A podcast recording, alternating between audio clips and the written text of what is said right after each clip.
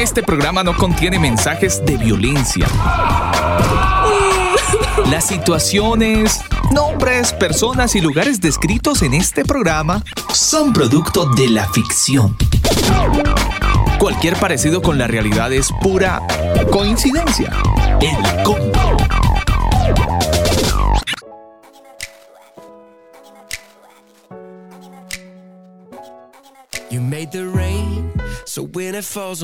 ¿Qué tal familia? Bienvenidos al combo. Quien les saluda Alba Osorio. Quiero agradecerles la compañía en este tiempo.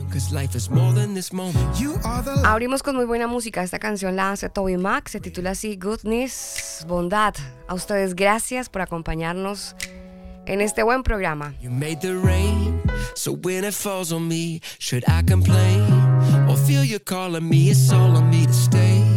And really catch what you're showing. It's my roots that you're growing, cause life is more than this moment. You are the light, so when the darkness falls, the greatest heights, they never seem so tall, no, not at all, you're right.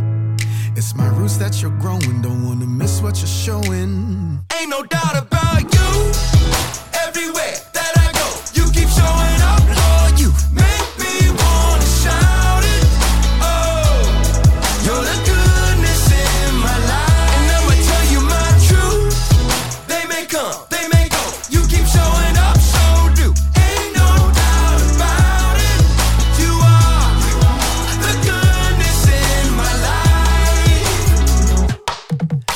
A joy.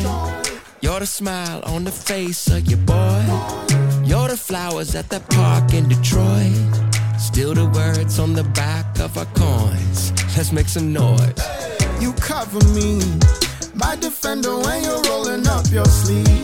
You're the truth that's gonna set the captive free. The only king that's ever chose to bleed. It's what I believe. They keep trying to make your glory fade. But I ain't really sweating what they say. Ain't no doubt about you everywhere.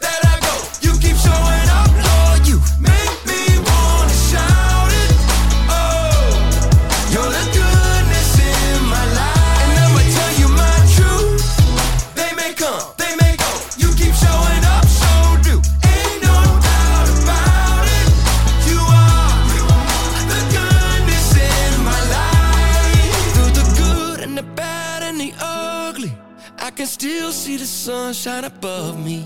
Lord, I love all the ways that you love me. You're the good, you're the good, you're the goodness. Through the good and the bad and the ugly, I can still feel the sunshine above me.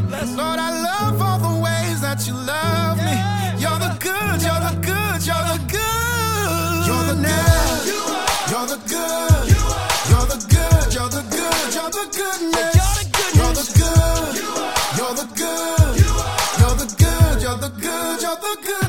No doubt about you.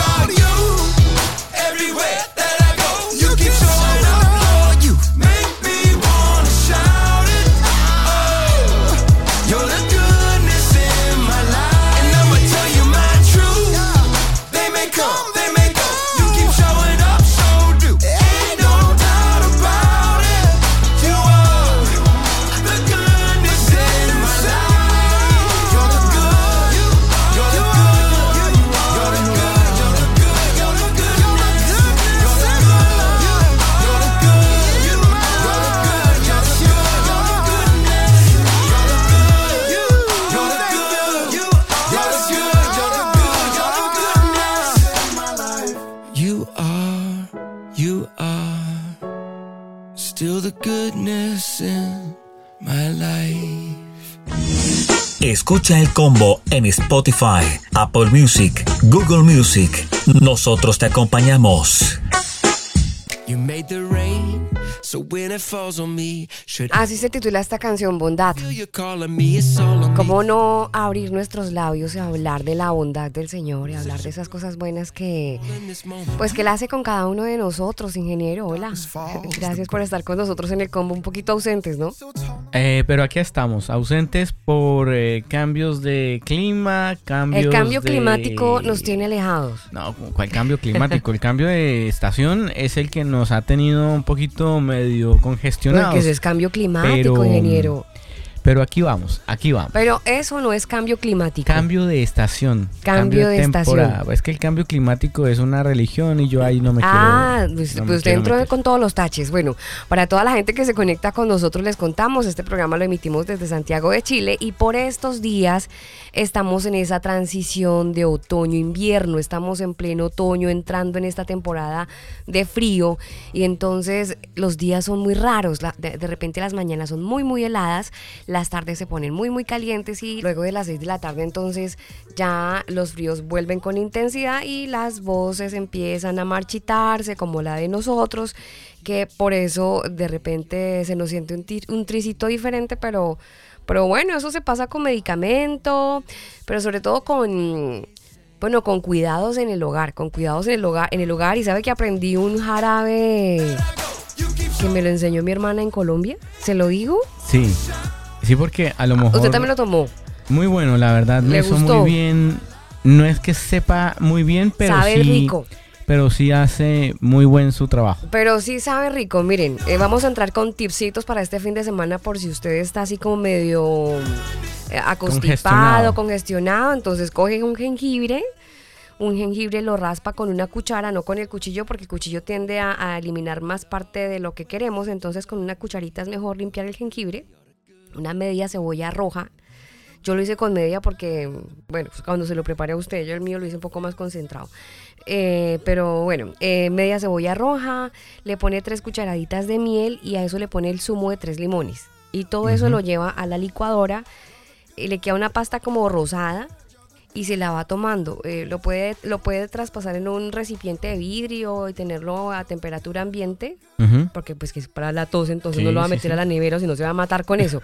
sí, entonces ya, eh, se lo va tomando de a poco y ya, ayuda. Ayuda, lo que pasa es que eh, el, el cambio hostil de, de este clima nos tiene así como medio agripados, pero bueno, aquí estamos. Eh, con algunas cosas que contarles en este fin de semana, este combo weekend. Muchas co- cosas que contar ocurridas en el mundo, muchos sucesos, así que eh, nos han marcado bastante esta semana y uno de ellos ya para entrar en materia, Daniel, y que a mí me generó un poco de, mira, alegría y tristeza y a lo mejor fue el sentimiento de mucha gente en Colombia, y es esta historia de los niños desaparecidos en, en Guaviare. Todas las reacciones eh, que ocurrieron después del trino del presidente Petro, que básicamente la gente lo amó el primer día, o por lo menos amó su Twitter, y ya después querían colgarlo. Pero todo lo que ocurrió, bueno, es que venimos con este suceso desde el primero de mayo para la gente que se conecta con nosotros en algún lugar del mundo.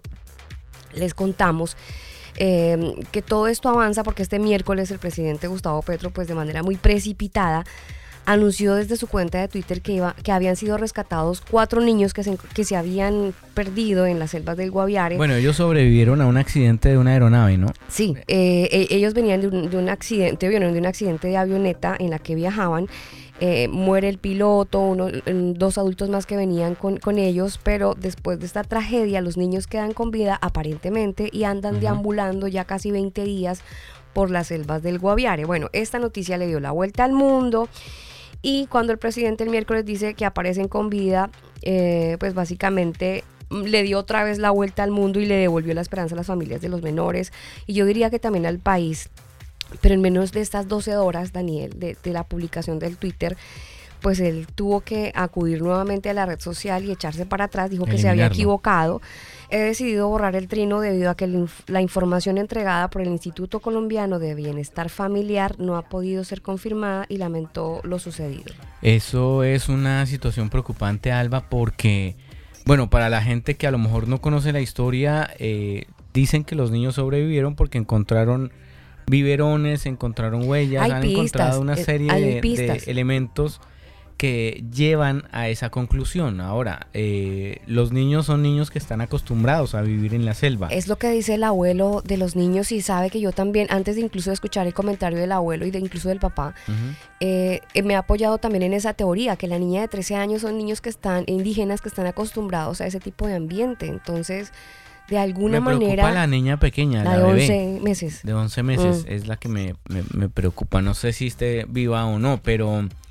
De todas maneras, eh, la familia cuenta que como ellos ah, pues vivieron una experiencia tan traumática de sobrevivir a un accidente aéreo, están llenos de pánico y temor.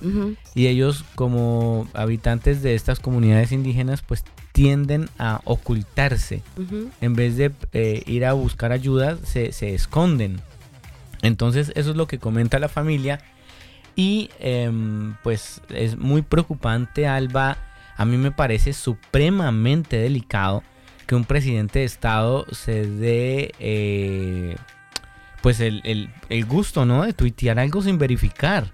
O sea, ¿cómo publica algo sin ver a los niños en físico, en vivo, estar con ellos? O sea, verificar que esa información que él va a compartir sea verídica. Ahora, más preocupante, mm, los medios de comunicación que hicieron eco basándose en un Twitter del presidente, porque se supone que los medios tienen que verificar la información antes de publicarla. Bueno, cuando tú comentas, tú comentas algo desde cualquier portal eh, de red social, los verificadores de hecho son los que dicen eso que tú estás diciendo es verdad o mentira y te pueden hasta bloquear la eh, cuenta. Bloquear la cuenta, exacto. Eh, es, lo que supuestamente están haciendo a esos a esas fake news, ¿no?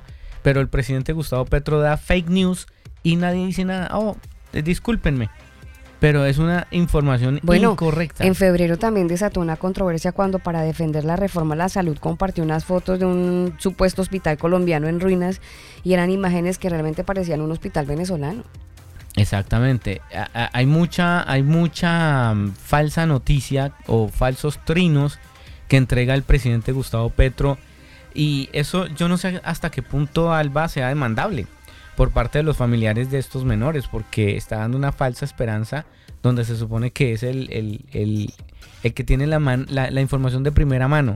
Entonces, ah, si el presidente lo dijo es porque tiene pruebas. Pero eso no va a pasar y si pasa eso se va a desviar, Daniel, y la, culpa se la va a entregar al Instituto Colombiano de Bienestar Familiar. Ya se la echó al Instituto Colombiano de Bienestar Familiar, quienes después dijeron que no, pues yo no sé, no sé, no sabemos ni siquiera dónde están, o sea, cómo entregan una información sin verificar de dónde eh, y, ahí quedó el asunto, ¿no? O sea, ya sí, alguien lo dijo, pero ¿quién es ese alguien?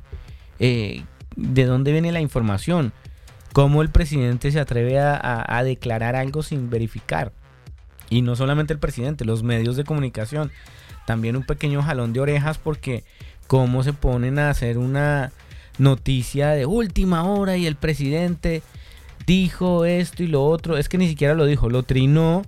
Eh, verifiquen esa información. ¿Dónde están los, los eh, eh, editores de prensa? Los que verifican. Sí, quien hace la investigación, claro. Antes de que se publique. Pero bueno, ah, es lamentable lo que sucede en Colombia y ojalá que esos niños aparezcan. aunque saben que, ya que aquí nos, nos gusta dejar globos, eh, ahorita le voy a dejar mi globo. no, démelo ya. No, después de Déjeme el globo ya antes de irme con, música. para, para, para, quedarme pensando. Pues esa es la idea del globo.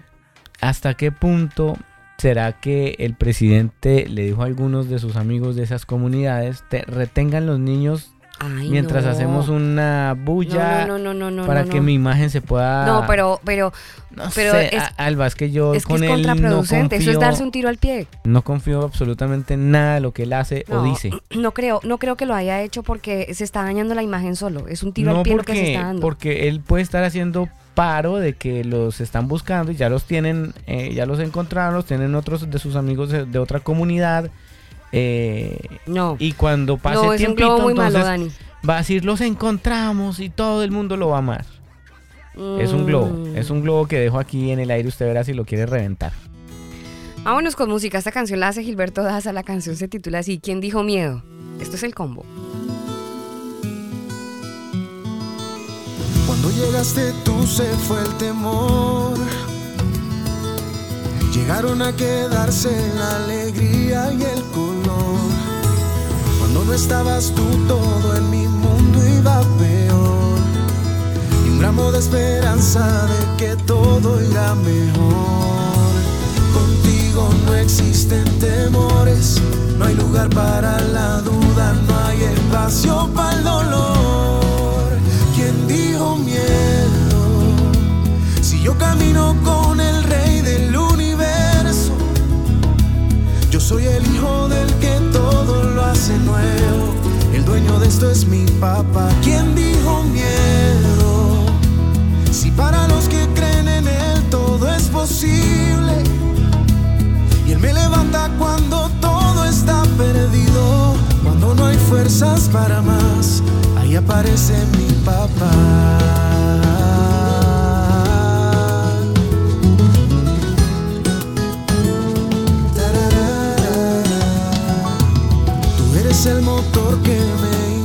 A ser feliz.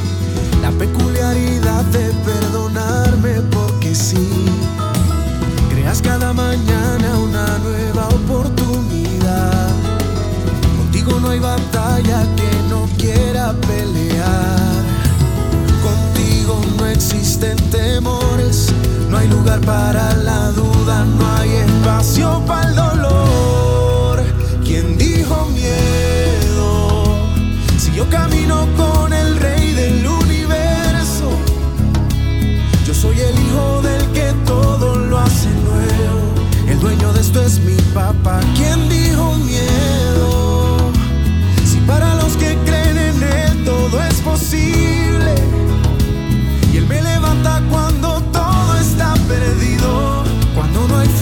para más.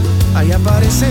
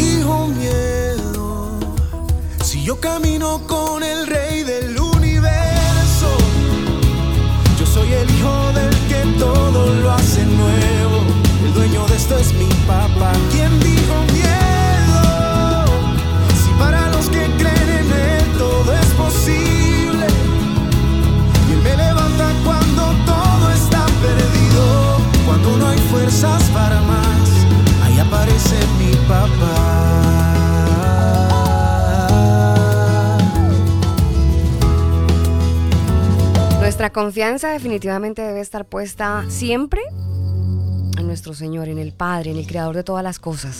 Gracias a su Hijo Jesucristo es que hemos encontrado esa confianza y también gracias al Espíritu Santo que es nuestro bordón día a día. Estamos en todas las plataformas digitales, usted nos puede encontrar, nos puede encontrar justamente de esta manera. Escucha el combo en Spotify, Apple Music, Google Music. Nosotros te acompañamos. En este tiempo de combo estamos conversando un poquito en este combo weekend. Hemos tenido programas interesantes, ingeniero. Bueno, y saludando a la gente que se conecta con nosotros a esta hora del día.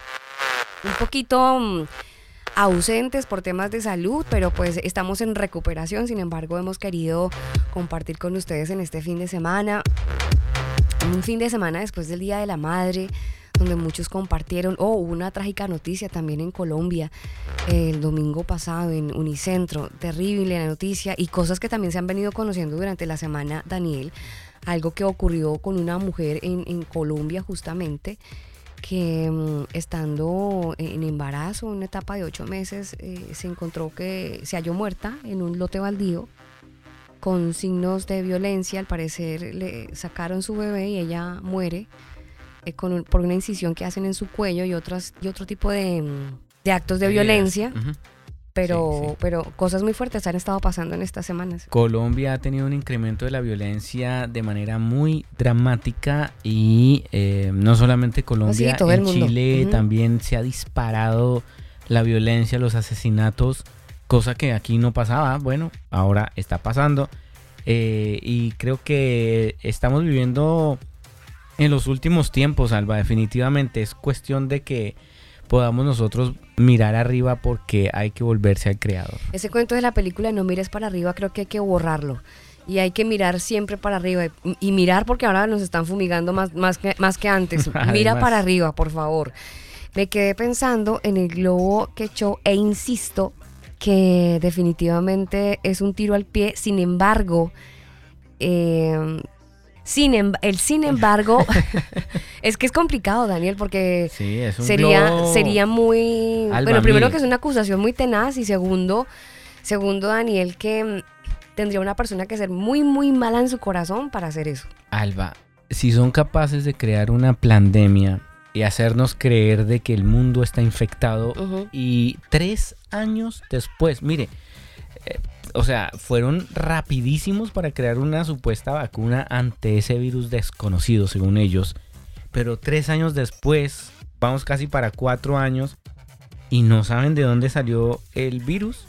Eso, eso, ah, yo no me lo puedo creer. Eso para mí es un cuento muy inventado. Entonces, si son capaces de crear una pandemia para que puedan ganar sus farmacéuticas y todo lo que ya sabemos eh, que producen las, las, vacunas. Entonces, no me sorprendería, la verdad, Alba. Em, eh, eh, Gustavo Petro tiene la imagen muy, muy por debajo, casi que está en un 30% el nivel de aprobación. Entonces, Mm, algo tiene que hacer para tratar de levantar su imagen. ahí, no, pero bueno, déjelo ahí. Mm. No hablemos más de mm. Glow.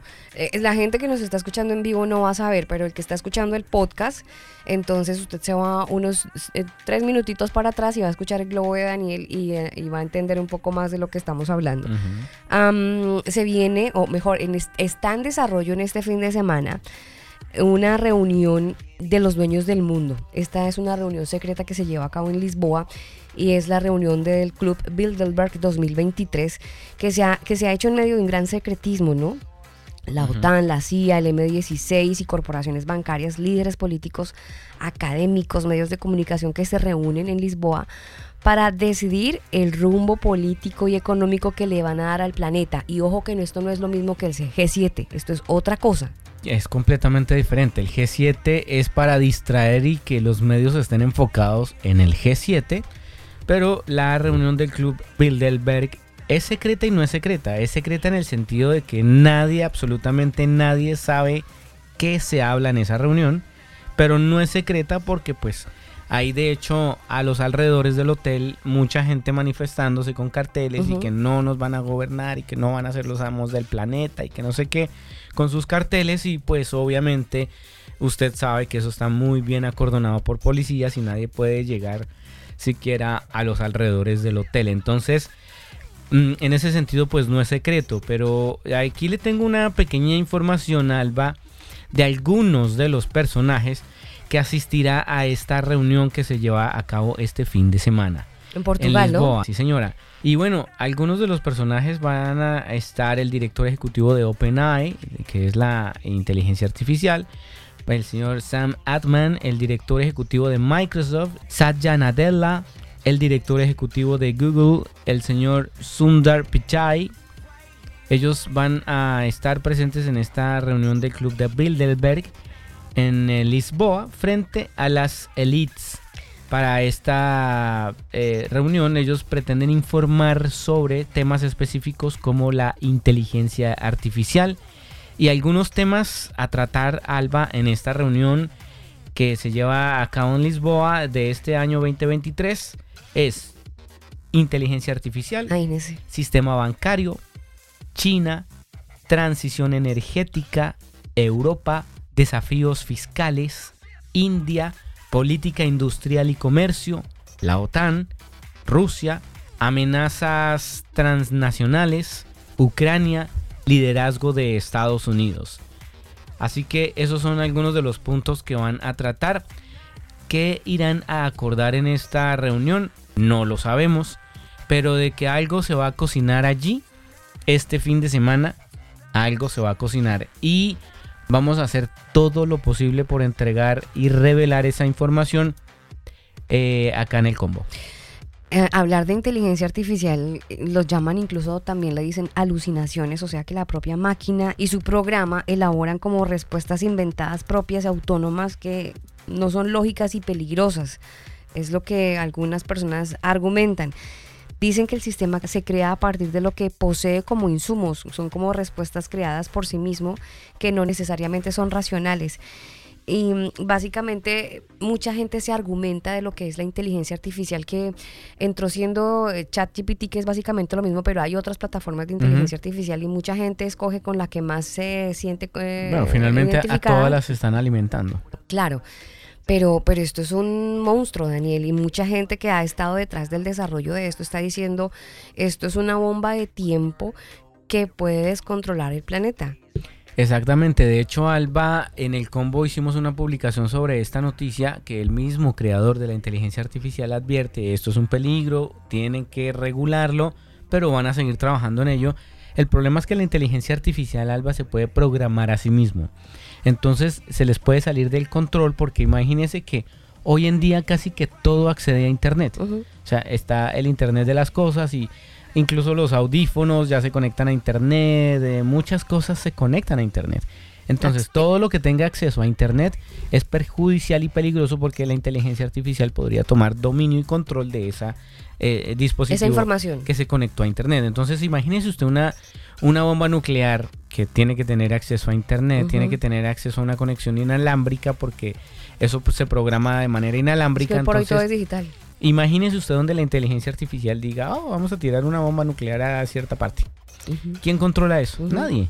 Entonces, ese es el gran peligro de la inteligencia artificial y por eso dicen que eh, no, pues podría acabar y destruir el planeta. Que es un gran problema. Pues de esos temas, por ejemplo, se estará hablando en esta reunión que es la número 69 de la reunión eh, del Club Bilderberg que eh, esto para la gente que no sabe qué rayos es eso, cómo se come, pues es un selecto grupo fundado por el señor David Rockefeller por allá en el año 1954 y que inminentemente es un grupo elitista, ¿no?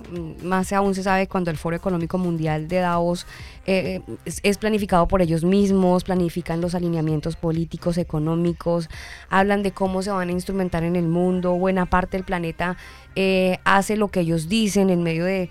de lo que pasa es que todo esto se está llevando a cabo este fin de semana y no sé en el país que usted nos escuche, pero no sé si usted ha escuchado algo en los medios de comunicación al respecto. Ni lo van a escuchar. Hay un silencio mediático que es muy llamativo con respecto al tema. Y si hablan Alba, tenga por seguro que le van a hablar acerca del G7 que también se está llevando a cabo en eh, China.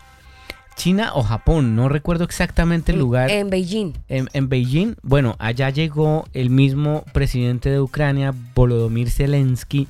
Em, obviamente él está pidiendo más ayuda y más eh, armas para poder contrarrestar la guerra contra Rusia.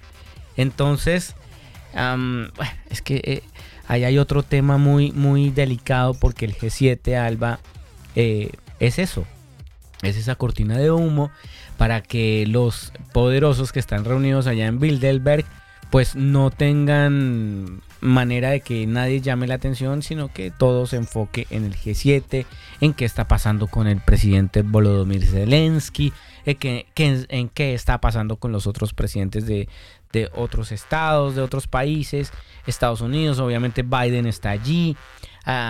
y bueno, ellos generan esa cortina de humo para que todos los medios estén allá cubriendo ese evento y no el que realmente importa. Hago una salvedad, Daniel. Eh, la cumbre organizada este año eh, se lleva a cabo en Hiroshima, Japón. En Japón, sí, exactamente. Hago la corrección. Sí, yo no estaba seguro que fuera en China, pero en Japón, eh, justamente donde y, y, y, y, dónde lo están haciendo, ¿no? O sea, si usted se pone a analizar en, en Hiroshima, que eh, hubo mucha gente que murió allí. ¿Por qué? Pues por esa, Claro, es un mensaje nuclear de alguna manera. Exactamente, pues. es un subliminal de que, oiga, es una manera de enviar un mensaje antinuclear. y Rusia puede pasar eh, lo que pasó aquí. Entonces son cortinas de humo. ¿Sabe que muchos periodistas han dicho eso? Que, que es un mensaje como no subliminal, sino muy directo de de presionar más a, más a Rusia. Eh, y, sancionarlo, o sea, ya están llegando a acuerdos de nuevas sanciones contra Rusia justamente para que ellos no puedan eh, subsistir como, como pueblo, ¿no? Como país, como nación. Pero em, ya yo tengo mi, mi, mi, mi no sé qué, no sé dónde, porque yo no creo mucho en el presidente Volodymyr Zelensky, Alba. Es un actor y siempre ha sido un actor. ¿Al principio le creía?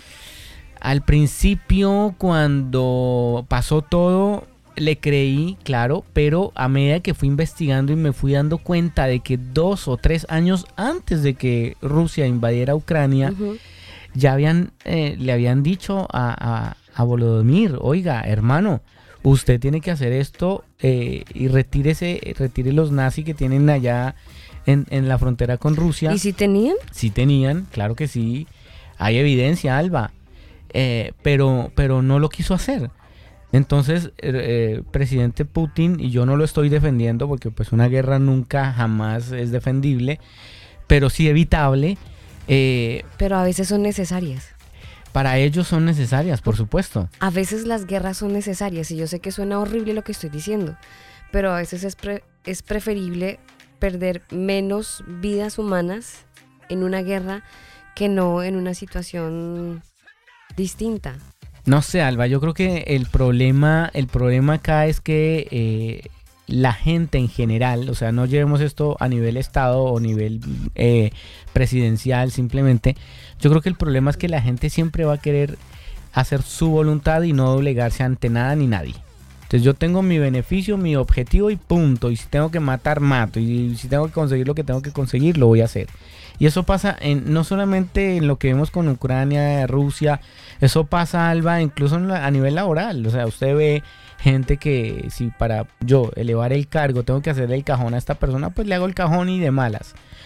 Eh, y es lo mismo, o sea, solo que aquí no está matando a nadie, pero sí le está matando el ingreso a la otra persona que también tiene familia, que quizás está haciendo un, buen trabajo, vienen los chismes, vienen las calumnias, vienen los, los cuenticos de que no son verdad, pero como es que ella se acostó con el dueño, con el jefe, entonces, eh, ¿me entiende? O sea, todo tiene un sentido de falta de respeto y de falta de criterio, entonces bueno, si tengo que hacer lo que tengo que hacer para subir, lo voy a hacer. Y hay mucha gente así. Hago una salvedad. Las guerras son necesarias para proteger una nación, para proteger las fronteras, para proteger a su gente. Sí, es que hay leyes que... Claro, pero cuando las guerras dejan de ser una protección al ciudadano de a pie y entonces se vuelven un tema político y de conveniencia económica, ahí es donde yo creo que está el problema de las guerras, que lo que es lo que ocurre desafortunadamente hoy, que son conveniencias políticas y son y son arreglos económicos entre países. Muchas veces las guerras son generadas. Claro, lo mismo que pasó con la pandemia. O sea, eh, eh, vamos a mandar a un equipo élite de militares de primer nivel a escondidas, calladitos, con pasaportes falsos, con identidades falsas. Y ustedes se van a infiltrar, van a generar un atentado y le vamos a echar la culpa a un grupo terrorista. Y así se generan las guerras. Entonces es un tema, eh, yo creo que es un tema de moralidad, Alba, donde la gente ya básicamente ha perdido la moral. Y aquí el tema se llama Dios, por eso insistimos en el combo. Miren arriba, vuélvanse al Señor hagan las cosas como Él quiere que las hagamos, como nos las dicta en su palabra. Oiga, ¿sabe que estoy pensando que esta reunión del Club Bilderberg en realidad lo están haciendo para celebrar el cumpleaños del señor Kissinger? Va a cumplir 100 años ahorita el 27 de mayo. Bueno. Eh, Obvio que están haciendo algo. En, en ocho días cumple, cumple 100 años y la reunión es este fin de semana. O sea, o sea, sume, sume y vaya juntando vaya juntando los números. Hoy en el combo, en este combo weekend, bueno, los saludamos a todos ustedes que están conectados. Gracias por llegar a la sintonía. Habíamos estado un poquito ausentes por temas de salud.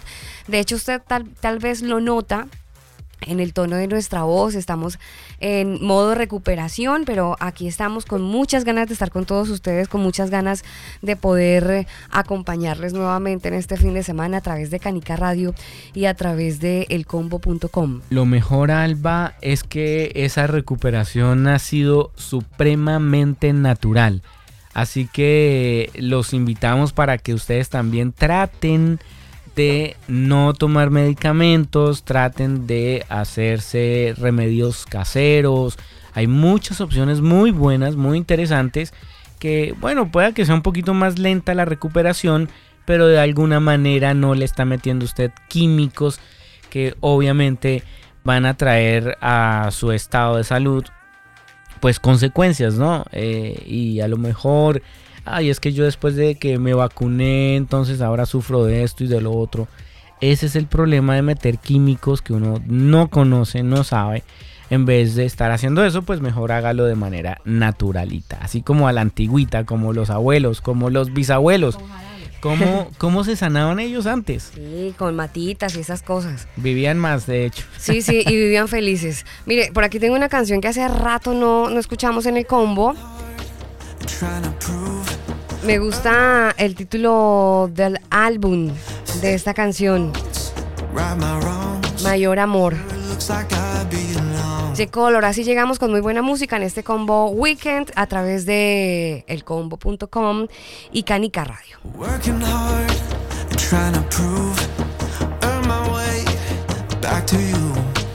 Fix my faults, right my wrongs, make sure it looks like I belong.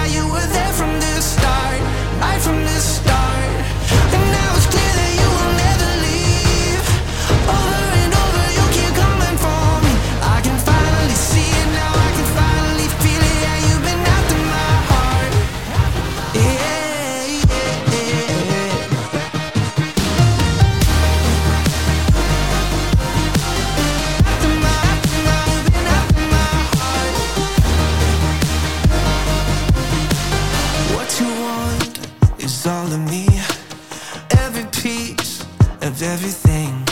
I'd lose it all, I'd lay it down, could surrender.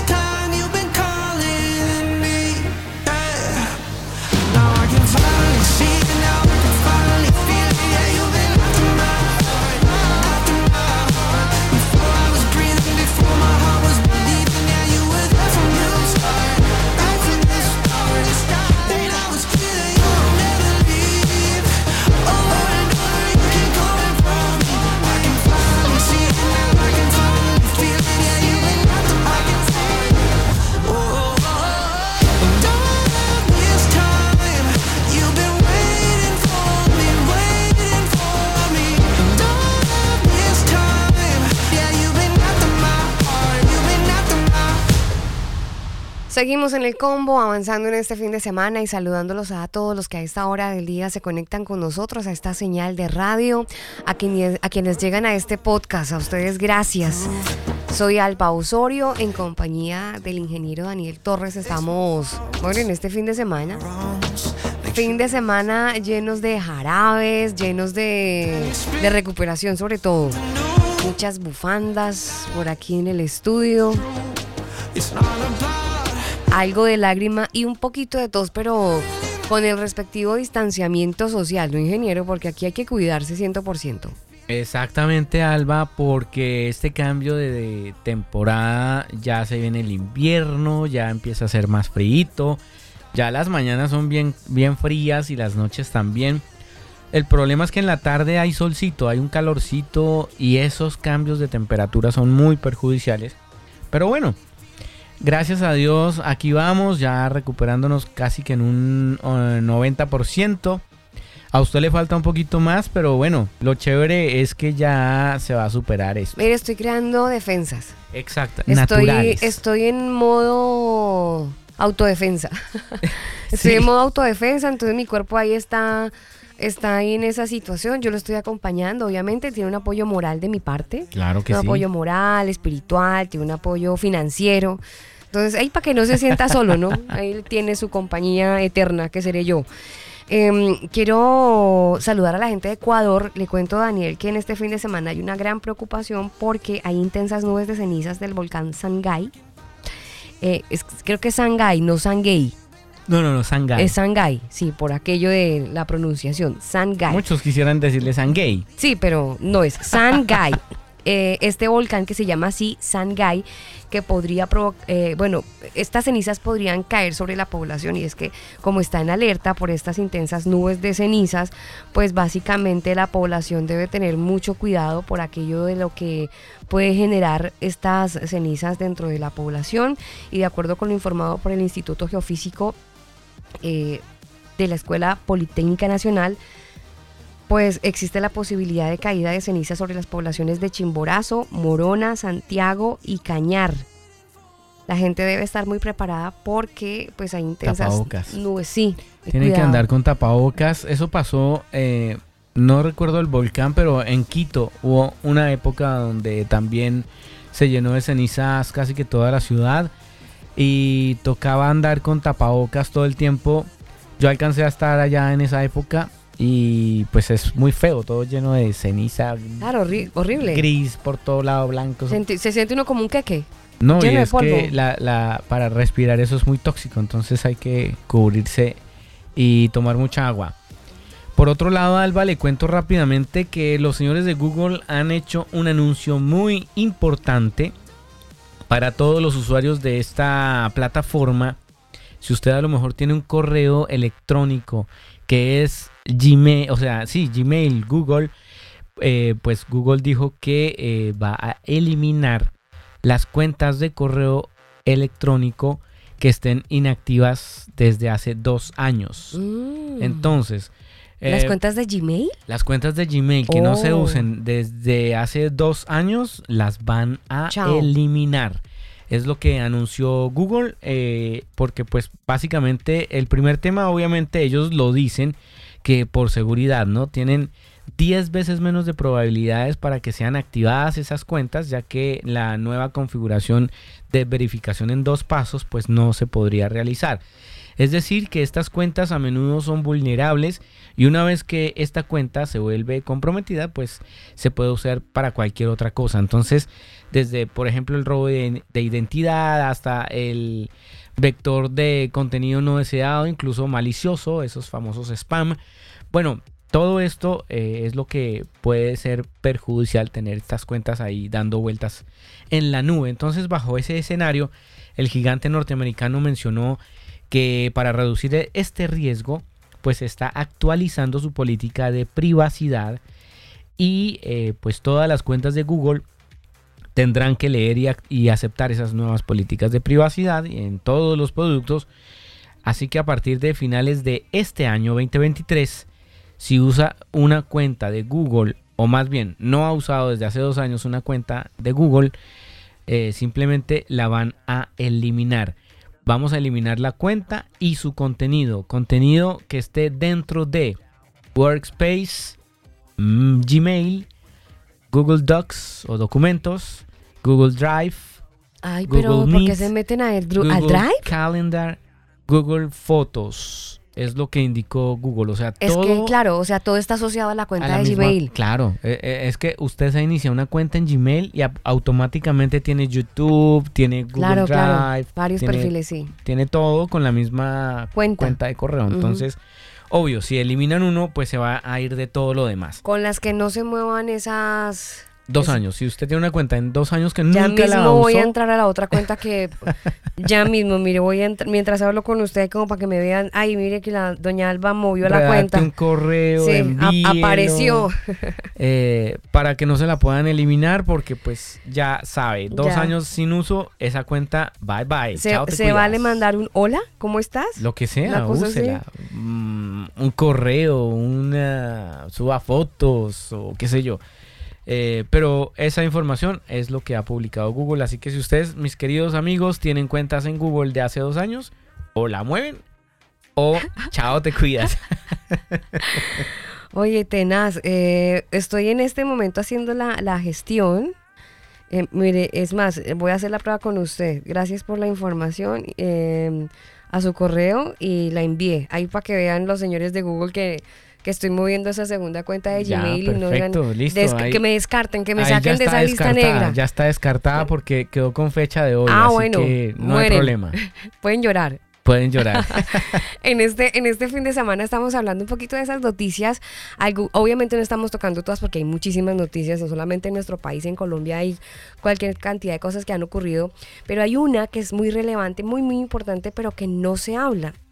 Y es esta reunión del Club Bilderberg que se lleva a cabo en Lisboa, en Portugal, y nadie está hablando del tema. El punto es que en esta reunión están los pesos pesados del mundo y lo hacen para determinar qué es lo que sigue, en qué, en qué se va a mover este siguiente año eh, hasta, hasta el siguiente, bueno, estos 365 días hasta el 2024 a ver qué onda con nosotros, qué van a hacer con nosotros, para dónde nos llevan. Eh, básicamente, ¿usted se acuerda que aquí tuvimos a una invitada en esta semana que tuvimos de, la Filbo en Bogotá, de la Semana del Libro, que también nosotros a, la par eh, tuvimos algunos invitados, eh, autores literarios, y tuvimos a Cristina Jiménez. Sí, de hecho ella nos dejó un audio comentándonos justamente al respecto de lo que se iba a desarrollar en este evento Em, voy a, intentar ponerle el audio, a ver si me lo permite esta plataforma. Veamos.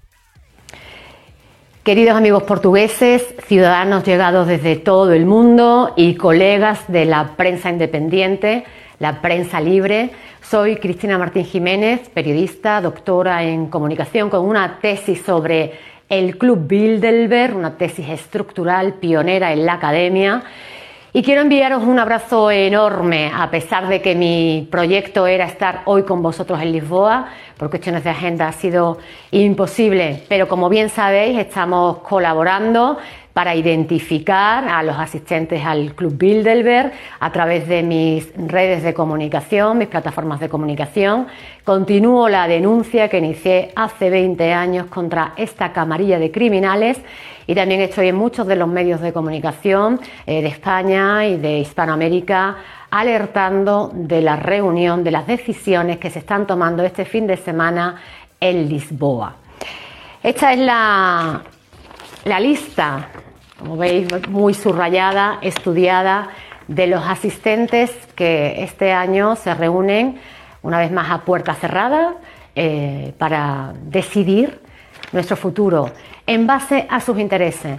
Aunque no, se puede cubrir el evento, eh, no hay una dinámica habitual eh, por la que los participantes atiendan a la prensa que se acerca a las inmediaciones del hotel, sí que hay muchos periodistas elitistas del sistema, oficialistas, dentro de las puertas de ese hotel blindado del Pastrana Palace.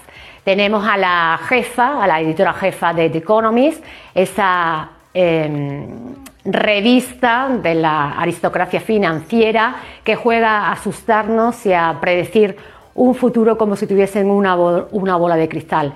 Creo que ya ha quedado meridianamente clara, claro para muchos ciudadanos que las crisis se planifican, dejan que sucedan, para que después aparezcan estos salvadores de la humanidad con sus soluciones mágicas a robarnos la propiedad privada, a robarnos el desarrollo, el libre desarrollo de, la pequeña y mediana empresa, de, de todas aquellas personas que trabajan día a día por dar un futuro a sus hijos y vemos que ellos van a continuar en, esa, en ese ellos contra nosotros, ¿no? que es el subtítulo de mi último libro. Pero nosotros vamos a continuar contra ellos y no nos vamos a callar. Y a pesar de que me están censurando en Twitter y, que estamos sufriendo todos aquellos que intentamos alertar a los demás eh, y contarles quiénes son, eh, sufrimos eh, ataques, descrédito, nos da absolutamente igual.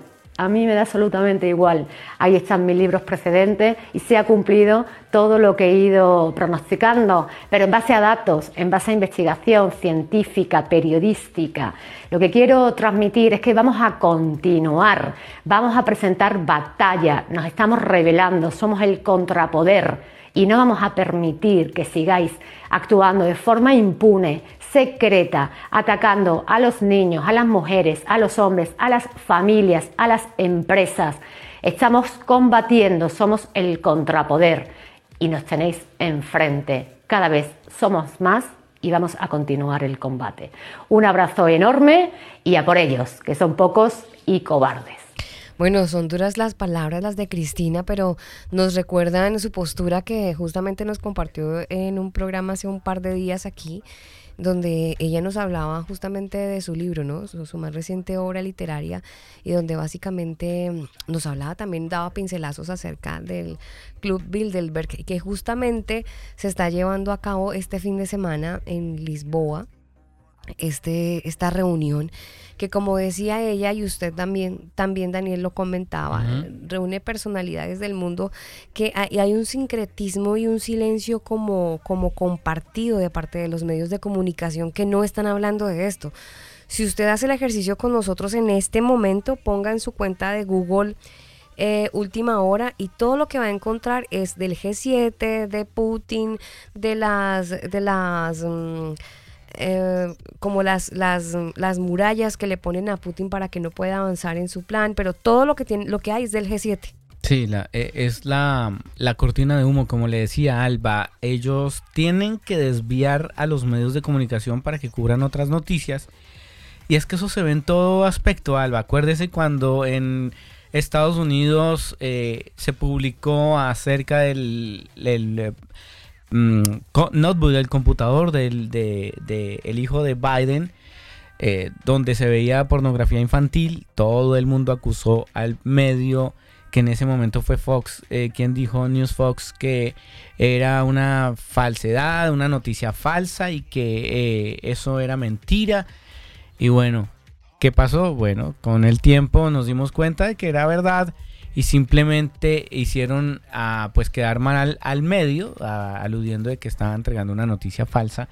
Y pues nada, cortinas de humo para que el, su papito, el señor Biden, pudiera ser presidente, porque si hubiera sido verdad esa noticia, pues obviamente la candidatura de Biden se iba a ir al piso. Entonces, son esas cortinas de humo que ellos tienen que crear para que puedan seguir adelante con sus agendas.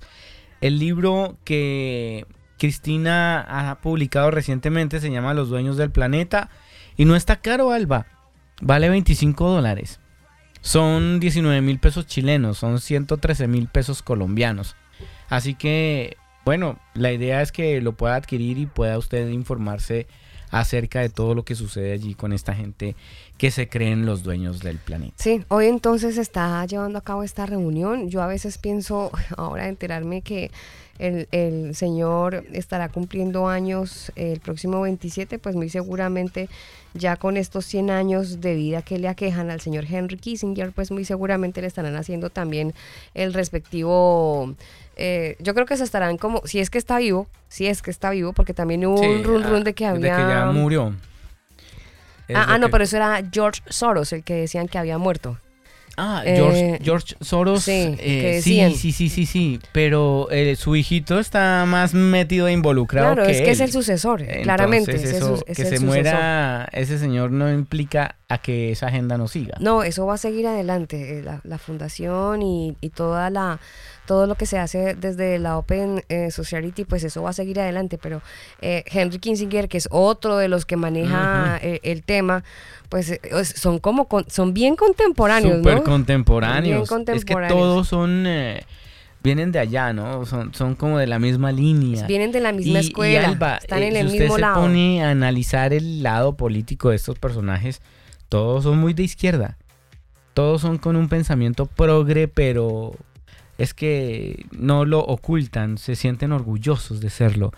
Y bueno, pues es lamentable cómo tienen el planeta y cómo quieren aprovecharse de nuestros recursos eh, no sé si usted vio los comentarios que hizo el presidente Boric en Chile, donde él decía, vamos a generar una empresa importantísima y nos vamos a hacer cargo como gobierno del litio, de la producción del litio.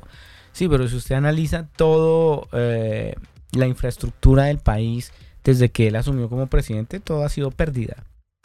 Codelco ha perdido, eh, muchas empresas han perdido estatales y, uno dice, bueno, ¿y entonces para qué va a hacerse cargo de, del litio, si no sabe hacer eh, eh, surgir un país, va a perder.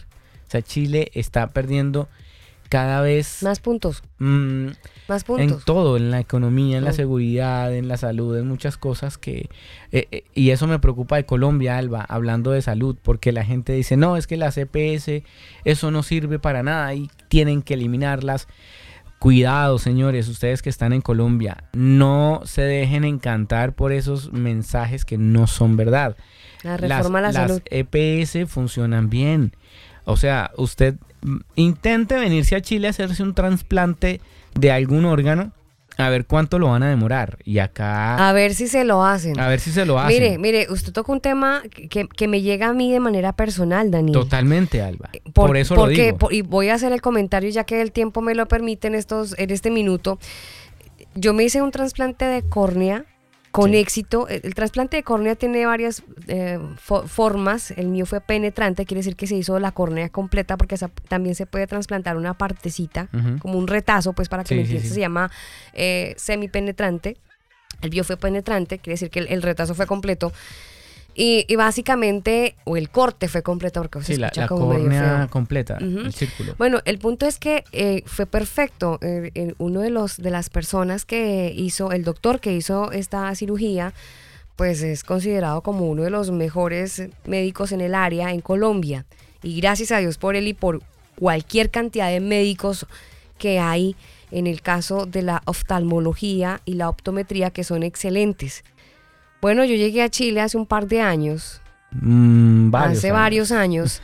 y dije, no, pues en Chile tiene que ser una maravilla porque Chile pues es el mejor país de Sudamérica y tiene mejor posibilidad económica. la tecnología. Sí, que la mejor tecnología y esas cosas. Entonces uno dice, no, pues en Colombia estamos tan mal, pues vámonos para Chile, ¿sí o no? Que está mejor que Colombia. Ah, en una de esas sea menos la fila porque claro, a, pues nivel de población es más chiquito, ¿no? Claro, claro. No, pues Chile es Chile, Chile era el, Estados Unidos chiquito. Si en, Colombia espera, esperaste tres años para el trasplante, uno dice, no, pues en Chile esperará un año. Un año. Si los habitantes son, si todo Chile tiene los habitantes que tiene Bogotá, bueno, pues será más rápido. uno se argumenta porque uno no sabe. La ignorancia hace que uno se argumente de vainas y se ponga a echar muchos globos, como en el caso personal. Y no, vámonos para Chile a ver qué onda. Bueno. Y nos fuimos para Chile, cogemos las maletigas, agarramos el nido, todo y para Chile. Llegamos a Chile y empezamos el bendito tour. Respuestas encontradas, ay, no es que tu caso me supera. es, que la patología que tú tienes aquí en Chile no la tenemos. No cubrí, ah, no, ya, ya lo dijeran de esa manera. Eh, ay, para la comunidad chilena os amo, pero algunos no son tan adorables. Eso, son, fueron bien odiosos en sus comentarios. Ahora, esto no aplica para toda la comunidad galena, obvio que no. Pero el punto es que si usted quiere hacerse un trasplante, en el caso mío, a mí me sale un ojo en la cara porque me toca particular. Sí. No por EPS. En Colombia lo hice por mi EPS y fue una bendición gracias a compensar. Fue una bendición haberme hecho ese trasplante en Colombia y necesariamente tendría que volver a, Colombia a hacer el procedimiento porque en Chile no hay médicos capacitados en el área para hacer el trasplante tan perfecto como me lo hicieron en Colombia. Exactamente. Recomendado por un, mismo médico en Chile, ¿no? Recomendado por una médica, médico colombiano, una médico colombiano. Pero trabaja en Chile. Claro. Eh, optometra me dijo, si, quieres un, trasplante tan perfecto como tienes en el ojo derecho, tienes que irte para Colombia para que te, lo hagan en el ojo izquierdo, me dijo. Aquí en Chile no te van a operar así. Entonces, Alba, eh, y eso lo hizo a través de, una EPS. Lo hizo a través de una EPS. Eh, ay, es que la, la EPS es para la gente rica. Dejen ese discurso, porque no es para gente rica. Es simplemente si usted es empleado, pues el empleador le pagará esa EPS si es que usted quiere que esté en esa EPS. Punto. Ahora, esa EPS, Alba, eh, usted eh, cuando le hicieron el trasplante tuvo que pagar algo adicional a lo que le hayan cobrado, o sea. No, obvio, sí, uno tiene que pagar algo, pero, pero, son precios irrisorios, Daniel. Estoy hablando un algo eh, hace que, a rayos, eso fue como en el 2015, tal vez, 2016 parece. Antecitos del 2015 incluso. Ah, bueno. sí, más o menos, como 2014. Bueno, ahí tentativamente pagué 75 mil pesos. De la época. En la, en la EPS, claro. Que fue lo de unas gotitas y unas cositas así muy chiquititas. Pero eso versus, versus...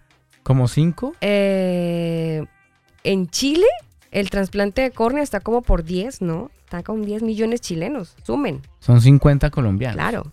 Entonces, entonces usted empieza ahí a, hacer sumas y por más que intente ahorrarse la plata para pagarse el trasplante de córnea, pues usted qué dice, vámonos para Colombia, hagámonos el trasplante. Entonces el sistema de salud de Colombia, obvio que no es excelente, obvio que tiene falencias, pero si usted lograra salir y comparar, encontraría como en mi caso, no sé si usted, a lo mejor usted ha hecho el ejercicio y no le fue tan bien como a mí, puede ser, pero a mí me convendría mucho mejor el sistema de salud de Colombia que el sistema actual de Chile, que quieren cambiar el colombiano o dolor.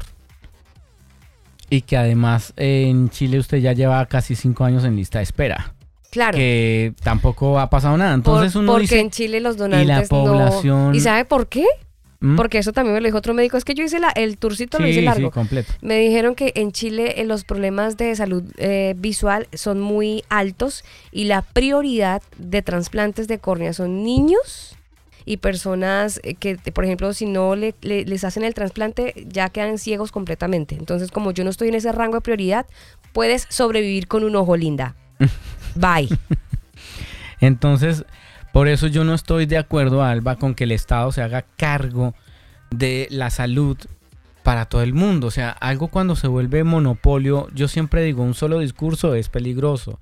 Eh, una sola entidad eh, gobernando la salud es muy peligroso, porque es la única que va a tomar la decisión.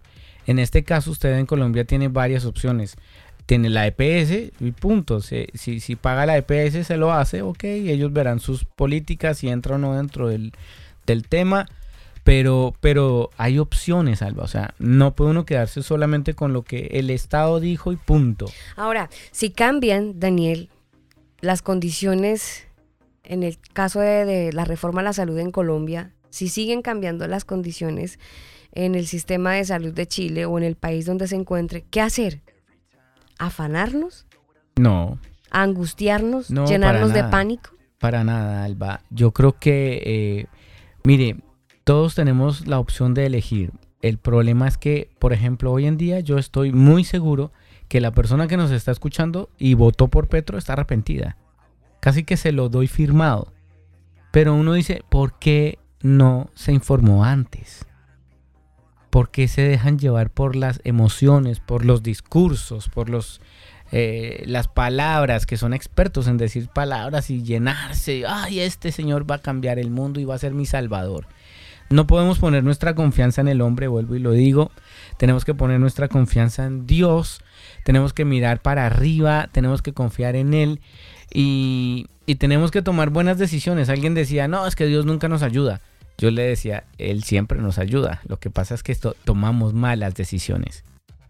Entonces, frente a esas malas decisiones, ¿qué pretendemos? ¿Que el Señor venga con una varita mágica y cambie todo? No.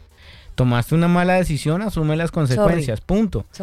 Y en todo orden de idea, o sea, a nivel político, tomaste una mala decisión, bueno, mira, mira lo que está pasando, mira cómo está tu país, mira cómo están las cosas, la seguridad, la salud, o sea, tomaste una mala decisión, vive las consecuencias. Es tiempo de que tomemos buenas decisiones. El Señor nos perdona. Y, pero las consecuencias quedan. Obvio. Y en todo orden de ideas. O sea, no solo a nivel político, a nivel familiar, sentimental, laboral. Quisiste robar a tu jefe, se dieron cuenta, te echaron. Bueno, la, es la, la, la consecuencia de lo que quisiste hacer mal. Y bueno, hay muchas decisiones que hemos tomado y creo que es tiempo de hacer una pausa y preguntarle al Señor si estamos actuando de la manera que Él quiere que lo hagamos o no. Sí, por nada estéis afanosos, dice Filipenses 4, 6, 6 al 7. Eso está en la Biblia, por si acaso. No lo vaya a googlear. Bueno, y si quiere googlearlo, eh, la inteligencia artificial no le va a citar que está en la Biblia. Eh, le va a pedir, si quiere otra información, se la va a entregar, pero no le va a citar la Biblia. Yo le voy a dar el texto para que usted vaya y se remita a donde está originalmente. Filipenses 4, 6 al 7. Por nada estéis afanosos sino sean conocidas vuestras peticiones delante de Dios en toda oración y ruego con acción de gracias. Y la paz de Dios, que sobrepasa todo entendimiento, guardará tu corazón y tu pensamiento en Cristo Jesús.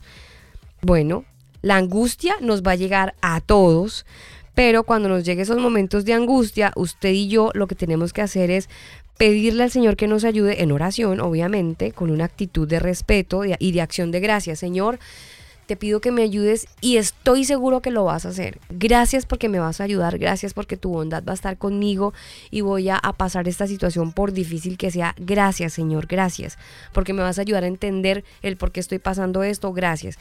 Es una oración que es inteligente, no es una oración que carece de, lógica, sino que es una oración inteligente. Vaya, hacer Filipenses 4, 6 al 7, es muy lindo el texto. Nos vamos con una canción muy bonita de un colombiano radicado en Canadá. Él se llama Santiago Benavides. Se titula así, De nada me vale. A ustedes gracias por acompañarnos en la emisión de este programa. Si Dios quiere, estaremos con ustedes en el siguiente fin de semana. Gracias por ser parte. Y bueno, para los que nos escuchan a través de Canica Radio, ustedes pueden seguir conectados a la programación de Canica Radio y los que no, pueden darle play al siguiente podcast de este perfil de El Combo Oficial. Les amamos. Cuídense mucho. Chao.